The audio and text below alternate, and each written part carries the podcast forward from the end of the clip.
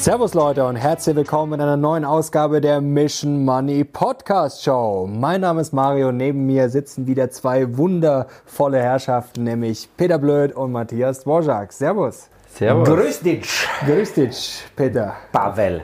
Peter. Jetzt haben wir gleich mal hier deinen oder unseren Helden der Wochen und zwar Bill Ackman. Ja, ein ganz ein großer Fondsmanager aus den Stockpicker. USA. Großer ja? Stockpicker ist nämlich auf die Idee gekommen, den Geheimtipp Netflix vor drei Monaten zu kaufen. Ja, da lief schon nicht Milliarden so gut. reingepumpt. Da und langfristig so wollte er dabei bleiben. Ja, und jetzt ähm, ja, haben wahrscheinlich die meisten mitbekommen, Netflix lief schon länger schlecht, hat äh, jetzt nochmal richtig verloren nach den jüngsten Zahlen. Also seit dem Allzeithoch 70 Prozent verloren. Herzlichen Glückwunsch. Herzlichen Glückwunsch. Und jetzt hat er alles wieder verkauft mit einem Verlust von über 400 Millionen oder was? 430 Millionen Dollar berichtet Bloomberg. Ja. Drei Monatswette, 430 Millionen versenkt. Ist schon interessant, weil wenn man sich überlegt, also vor drei Monaten, ob Netflix da jetzt diese Entwicklung in den letzten drei Tagen aus der Tüte gezaubert hat mit neuen Geschäftsmodellen, was er jetzt so kritisiert, weiß man auch nicht, ob man sich da äh, überhaupt nicht unterhalten hat davor. Also es ist schon ist schwierig. Also man muss ja sagen, komisch. das Geschäftsmodell grundsätzlich ist ja jetzt nicht so kompliziert. Dass sie Wachstum brauchen, wissen wir auch schon länger. Das hat auch immer gut funktioniert. Jetzt ja, war es schon absehbar, dass das ein bisschen stottert. Jetzt haben sie zum ersten Mal seit ja, zehn Jahren ja, Kunden verloren und zwar satt. Natürlich auch wegen der Russland-Krise. Klar, da sind Kunden weggefallen, aber auch wenn die noch da wären, wäre es trotzdem auf gut Deutsch eine Enttäuschung, Katastrophe gewesen. Und jetzt hat man noch gesagt, im zweiten Quartal wird es wahrscheinlich auch nicht so geil. Da wird es nochmal wahrscheinlich nur zwei Millionen Kunden werden wir wahrscheinlich auch nochmal verlieren. Also das ist schon äh, ja, eine Katastrophe. Zwischenzeitlich, jetzt ist natürlich die Frage, erholen sich die wieder oder nicht? Ja, aber es äh, klingt zumindest so, als hätte er es nicht bis in die letzte Fußnote ja, analysiert. Ja wie Dirk Müller einst. Ja, Wirecard. ja, Oder ungefähr genauso. Weil Wirecard sicherlich schwieriger zu analysieren war und wahrscheinlich äh, ein paar mehr Fußnoten hat. Also das Netflix, also wie gesagt, äh, sicherlich ähm, ja, transparenter und viel einfaches Geschäftsmodell. Da, ja, ja, klar, ja, aber also von dem Niveau, auf dem sie jetzt sind, aus wäre es jetzt nicht überraschend, wenn sie sich ein bisschen erholen, aber ob das jetzt so zu diesen alten Höhen ja, also ist eher schwierig, weil also, man haben halt nur mal keinen, das ist ja das alte Ding, ja, kein Burggraben, du hast halt all die Amazon Primes äh, dieser Welt, die das halt genauso gut können, mehr oder weniger. Und ähm, ich habe es im Dezember 2017, ich habe es extra rausgesucht, so ungefähr Minute neun war das in einem Video damals schon, haben wir über Netflix äh, gesprochen und da habe ich damals schon gesagt, so grob, was jetzt mal auch, skeptisch. Ja. ja. was jetzt auch nicht genial war, da haben sich wahrscheinlich einige andere auch gedacht, außer Bill Ackman. Außer Bill Ackman. dass natürlich auch Prime zum Beispiel oder Amazon oder irgendjemand hergehen kann und sagen, so, wir machen das auch und wir haben so viel Geld oder Apple hätte jeder machen können, Facebook, was weiß ich. Äh, hier, ihr kriegt alles umsonst, Hauptsache ihr kommt auf unsere Plattform, dann können wir, haben wir die Leute schon mal drauf, wie Amazon, klar, dann kannst du da auch Sachen kaufen, das hat jetzt Netflix auch nicht, finanziert sich das vielleicht so wieder und jetzt kommt die Amazon mit einem, also nicht, dass Prime kostenlos wird, sondern sozusagen mit einer neuen Prime-Variante, äh, die sich dann über Werbung finanzieren soll. Ja, also das wird schon sehr, sehr schwierig. Netflix will jetzt auch was mit Werbung machen vielleicht, nicht kostenlos, aber günstiger. Puh, also das glaube ich wird kein Erfolgsmodell. Ja. Da haben jetzt auch viele schon gesagt, ah, wenn da Werbung kommt, dann kündige ich sofort. Also da merkt man schon, äh, wie schwierig ja, das ist. Ja, es wird halt irgendwie so die, das, was Netflix und so gut macht, halt ad absurdum irgendwie. Ja, ähm, genau. Also irgendwie wenn, dieses wenn du dann alte wieder Netflix. Fast bist wie bei, wie, wie, keine Ahnung, äh, ProSieben oder RTL glotzen, dann, nein. Ja, weil sie haben halt ein, ein Riesenproblem. Ich meine, sie können ja eigentlich nur, wenn sie mehr verdienen wollen oder ihre Gewinne, können sie eigentlich nur die Preise erhöhen oder mehr Abonnenten. Ja, genau. Das Jetzt hat ja mit den Preisen hat auch nicht so wirklich funktioniert bisher. Ja, ja ein bisschen. 6% sind, glaube ich, die, die Einnahmen rauf. Aber in den USA ist der Markt zum Beispiel schon eigentlich ziemlich gesättigt. Also da werden sie jetzt nicht mehr um 30% wachsen. Und ja, sie können ja eigentlich nichts anderes machen. Jetzt wollen, was sie ja machen wollen, ist, dass sie jetzt diese ganzen Passwort-Sharing-Leute ja, genau. angehen und dass sie da vielleicht so ein Modell entwickeln, dass man dafür zahlen muss, wenn man sein Passwort weitergibt. Das wird halt im Zweifel auch nach hinten losgehen, weil das ist ja auch irgendwie Teil dieses Erfolgsmodells gewesen. Ich glaube auch, dass das sehr schwierig wird.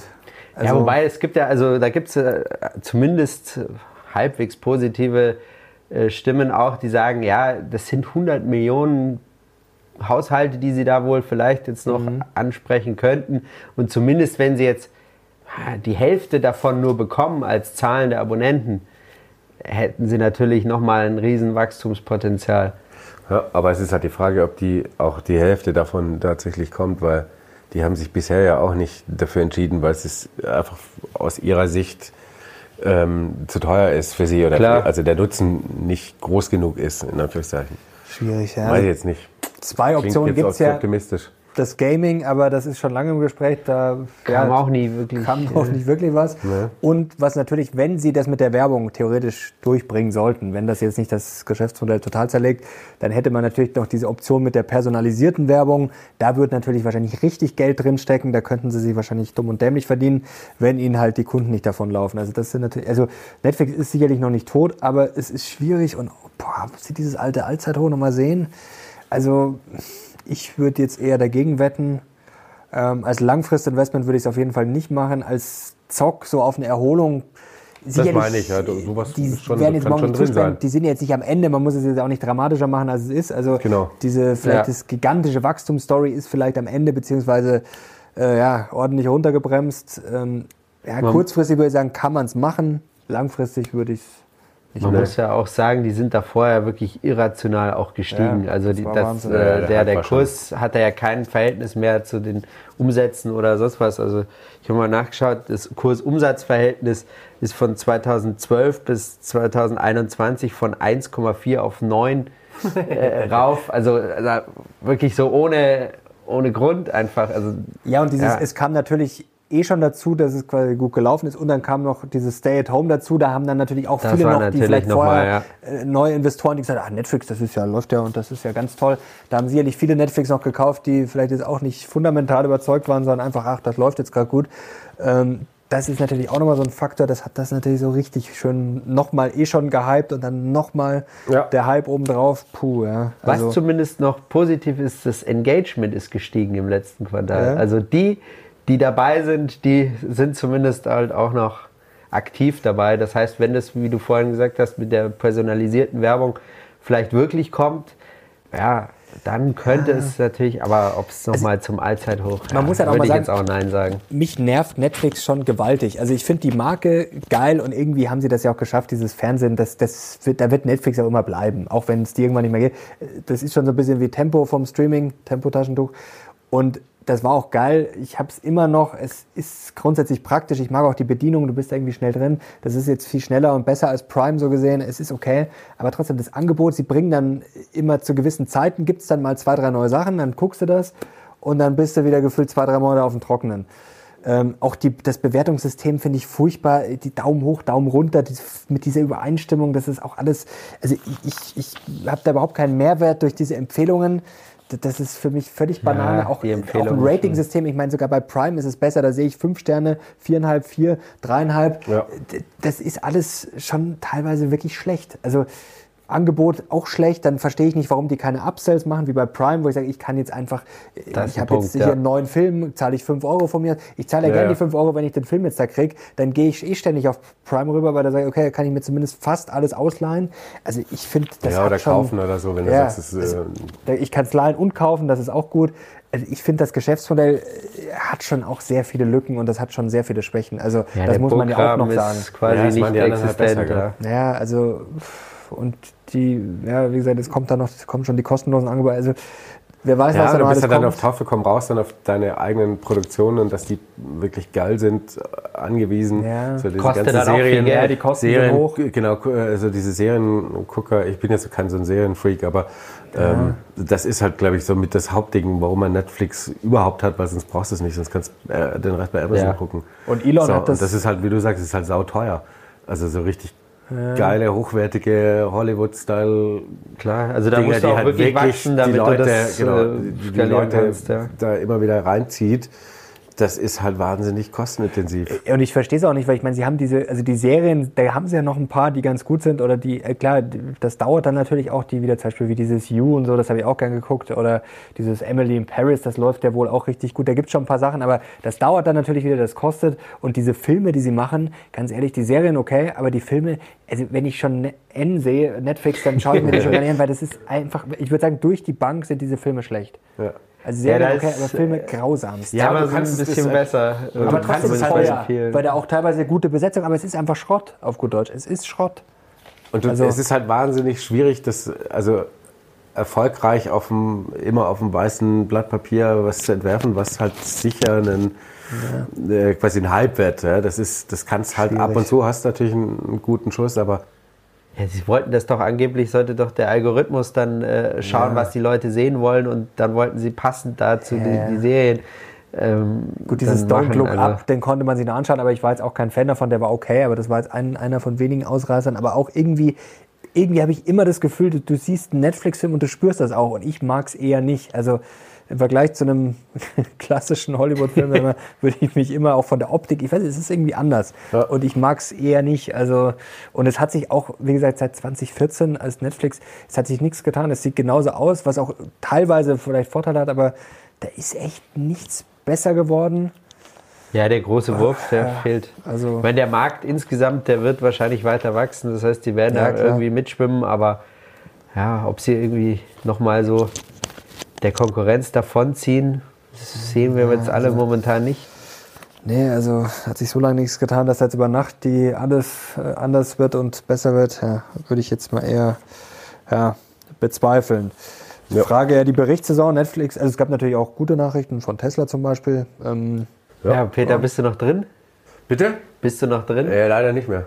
Peter tradet sich auch immer Im hart Kopf rein und raus und daneben Ja, das, das ja also es ist ja immer mal wieder so, ein, äh, ist ja so eine On-Off-Liebe.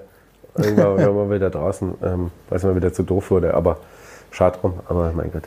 Ja, mit Elon hat es ja, Elon hat es ja bei Netflix ein bisschen übertrieben, da mal die Kritik vor ein paar Wochen war es, glaube ich, wo er meinte mit dem Vogue, dass die sich, äh, da hat er auch mal so ein Beispiel, aber da ist schon was dran, also diese Inhalte sind halt teilweise so nach Schablone, also wirklich. Ähm, Wobei demnach müsste man eigentlich jetzt Twitter shorten. Ja. Ähm, weil da kippt die Stimmung ja auch schon wieder. Also wahrscheinlich. Das stimmt, ja. Apropos Shorten, ja, die Frage Berichtssaison, das geht ja jetzt gerade los. Ähm, wird wahrscheinlich nicht total schlecht sein, aber es gab schon einige Gewinnrevisionen. Also wird schon einige schlechte Nachrichten geben, aber man muss Thema jetzt auch nicht den Teufel an die Wand malen. Normalerweise natürlich eigentlich immer, also früher immer so die Zeit war auch der Ausblicke fürs Jahr. Ähm, ich glaube, da sind halt natürlich so ein bisschen die großen Überraschungen, weil da mhm. wirst du halt natürlich eine relativ, ist natürlich immer eine Stimmungssache, ja. Und ähm, die Ausblicke wird es halt natürlich reihenweise einkassiert werden. Und das ist halt eher so die, das Negativmomentum. Ja, und die Tech-Werte, da sind schon einige, wenn man sich mal den Nasdaq anschaut. Also Netflix jetzt 70 Prozent vom Hoch runter, PayPal auch sind schon auch so Kandidaten. Ein Jahr dabei, ja. 66 Prozent, DocuSign und so auch so alle so 60 bis 70 da in der Spitze minus. Das ist schon, ja. Kurzzeitig auch viel Zeug dabei, wie bei Netflix auch, das hat doch latent overhyped war, ne? Ja, wobei ja, trotzdem war Netflix galt ja so als, als, als, schon, was heißt stabil, aber es war schon so ein richtig großer Player. Das ist schon Wahnsinn, wenn du in einem Jahr 70 Prozent verlierst. Also das war jetzt so gesehen ja nicht die Mega-Zock-Aktie, sondern das ist ja schon was ja, was heißt stabil ist es halt dann doch nicht, aber zumindest ja. das Geschäftsmodell ist relativ einfach, relativ stabil. Es nutzen sehr viele Leute, also jetzt nichts, wo man sagt, das ist jetzt irgendwie eine Biotech-Zockerbude oder sonst was. Ding, ja. Das ist schon 70 Prozent. Puh. Ja, 70 Prozent sind wahrscheinlich auch übertrieben. Also das wird schon nochmal ein bisschen ja, sich also erholen. Aber fundamental, wenn man sich jetzt anschaut, das ist jetzt schon eher die unterbewertete. Gibt sicherlich eine Chance, aber trotzdem, ich würde da echt, ja, das Momentum ist gerade da halt auch Puh. Eher nicht so. Eher nicht so gut. Vor allem so in dem Umfeld mit steigenden Zinsen in den USA. Was für eine Überleitung. Was für eine Überleitung. Das war nicht mal Absicht. Das war nicht mal Absicht. Ja, mit, ja, wir werden doch professionell hier. Mit Absicht äh, da geht es meistens schief bei dir. Denken soll, man, denken soll man den Pferden überlassen, gell? Die haben einen größeren, Kopf. Kopf. Deswegen würden die jetzt auch äh, ja, sich richtig den Kopf zerbrechen über den Zinshammer. Also wir wissen ja, dass die Zinsen steigen, das ist sehr wahrscheinlich, aber Jens Erhardt hat jetzt geschrieben in der Finanzwoche 5%. Der hat den Hammer rausgeholt. 5%, ja. wenn man jetzt mal alles zusammennimmt, also die klassische Zinserhöhung, dann weniger Anleihenkäufe, Dollarstärke, auch also für die mhm. US-Wirtschaft, was natürlich den Export bremst. Und dann natürlich auch noch ähm, ja, fiskalisch etwas straffer, weniger Neuverschuldung. Wenn man quasi das alles zusammenrührt, dann wären wir bei 5%. Und das ist natürlich schon.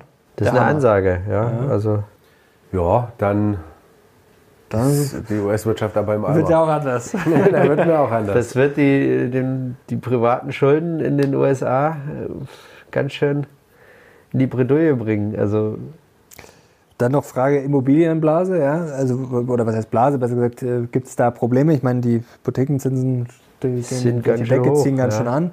Wir wissen, das ist schon wieder ganz schön aufgeladen worden, wenn man sich da mal die Zahlen anschaut, die Charts. Also das marschiert stabil nach oben. Ähm, Aber die Amis sind natürlich auch von diesem, von diesem Modell mit den flexiblen ähm, Baufinanzierungszinsen auch trotz dieser Subprime-Krise nicht weggegangen. Ja?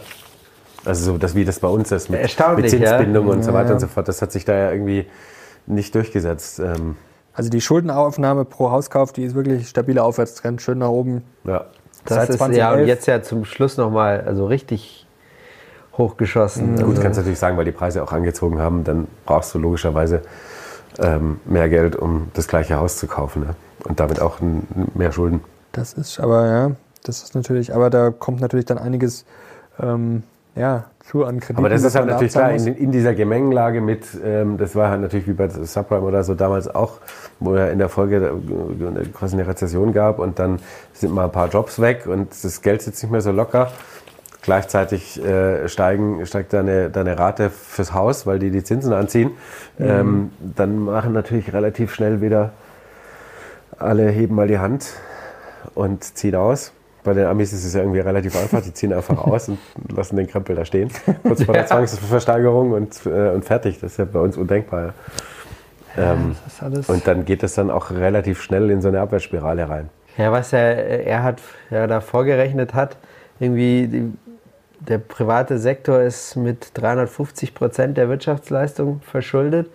Und wenn jetzt, also das sind insgesamt 83 Billionen Dollar, und wenn jetzt nur ein Prozent Zinsanstieg kommt, dann wären das fast 4% vom Bruttoinlandsprodukt.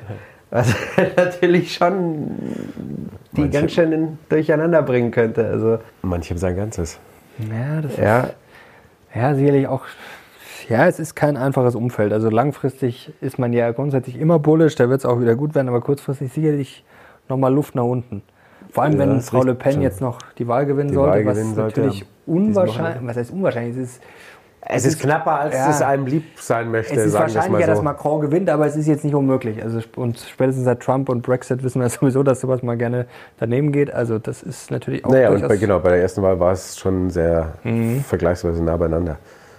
Ja, und gut. Ja, wäre für uns wahrscheinlich in Deutschland auch nicht so das beste Ergebnis sicherlich schwierig und für die Börse wahrscheinlich auch schon erstmal ja, durchaus, also steigen würde äh, der DAX. Naja, es ist auch so eine EU-Geschichte, ich meine, die, die ist ja auch so auf so einem Anti- EU-Kurs unterwegs. Ja, sie hat jetzt zwar halt beteuert, dass sie nicht austreten wolle, aber dass sie es halt natürlich komplett von ja, auf links drehen will, reformieren. Sie will die, die Zahlungen kürzen extrem. Ja, und, also das wäre schon ja, es hat eine permanente Rumdiskutiererei mit der ähm, wegen nichts und wieder nichts. Also wäre natürlich ganz schwierig was man Macron lassen muss. Also man kann ja von ihm halten, was man will. Er hat ja auch mal so, der ist äh, Präsident der Reichen und so weiter und so fort. Aber er hat das ja schon wirtschaftlich nach vorne gebracht. Also wurden Lief viele Unternehmen gut, gegründet, oder? seit er da ist. Also Wachstum ist auch besser. Ich meine, vor ein paar Jahren war Frankreich ja wirklich ziemlich äh, im Eimer, ja. ja. so richtig das Sorgenkind, äh, eigentlich so das heimliche Sorgenkind. Haben zweimal alle über Italien geredet und Griechenland, aber eigentlich war Frankreich da wirklich richtig schlecht.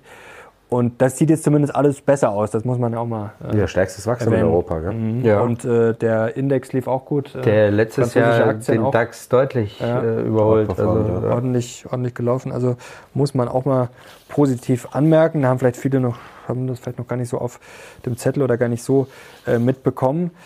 Ja, dann landen wir schon wieder irgendwie auch beim Thema Gasembargo. Das lässt uns nicht los. Ähm, es, ja, es, der Druck ist nach wie vor hoch und jetzt wurde in England schon in einem Kommentar in der Zeitung gefordert, im Telegraph, dass doch Sanktionen verhängt werden sollten, aber nicht gegen Russland, sondern gegen Deutschland, weil wir immer noch Gas kaufen. Das ist faszinierend. Ja. Aber kaufen die Briten kein Gas mehr von den Russen? Ähm, das ist jetzt eine gute Frage. Ich glaube, sie haben da schon ziemlich, äh, runtergefahren. ziemlich runtergefahren, oder? Also gut, die haben auch keine Industrie. Ja, also ähm. das ist, ich glaube schon, dass da. Ja, und sie haben ja auch selber ein bisschen. Ja. Also Sonst wäre der Kommentar auch schön blöd, aber ja, äh, gut, ich glaube, die Briten sind da schon relativ raus. Ja, das ist Yellow Press, ja.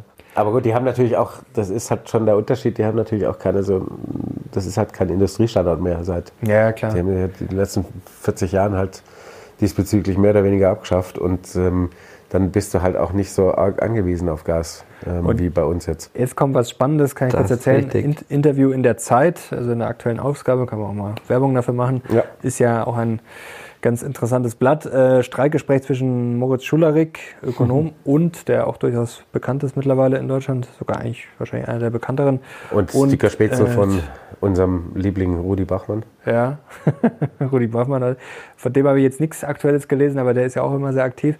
Die sind sich da, glaube ich, auch relativ einig, also ja. von, zumindest von der, ja. vom Ausgang her. Der ist auch für ein Gasembargo und Streikgespräch, um zur Zeit zurückzukommen, zwischen Schullerik und äh, Herrn Wolf, Vorstandsvorsitzender von Elring Klinger. Und das fand ich dann sehr schön mal zu sehen, wie das mag ja alles theoretisch durchdacht sein und wo Schularik auch recht hat, er gesagt, natürlich muss der Staat aufpassen, wenn wir jetzt gewisse Preismechanismen haben, die sind ja auch sinnvoll, da würde ich ihm recht geben. Also natürlich ist es sinnvoll, wenn gewisse Sachen teurer werden, dass dann die Unternehmen sich anpassen müssen, beziehungsweise sich andere Lösungen suchen müssen. Da bin ja. ich voll bei ihm. Das stimmt, da können wir jetzt nicht sagen, okay, wir subventionieren jetzt alles quer und, und nee. das geht nicht. Nee, nee. Aber da ging es quasi darum, ja, nach dem Motto dann Erin Klinger, wenn Gasembargo, dann können wir keine Zylinderköpfe mehr herstellen. Und dann, ja, hat der Schuler gesagt, ja, dann können Sie doch in Mexiko, haben Sie doch auch eine Produktion sicherlich. Ja, haben wir schon, aber die ist nicht so unterausgelastet. Nicht so unterausgelastet. Denken Sie jetzt quasi, wenn wir Deutschland von 100 auf 0 fahren, äh, dass Mexiko bei, weiß ich nicht, 10 Prozent ist. Und dann so, ja, dann bauen Sie das halt aus. Und dann fand ich das ganz interessant zu sagen, ja, erstmal die Planung würde schon Monate dauern und dann natürlich das Ganze umzusetzen.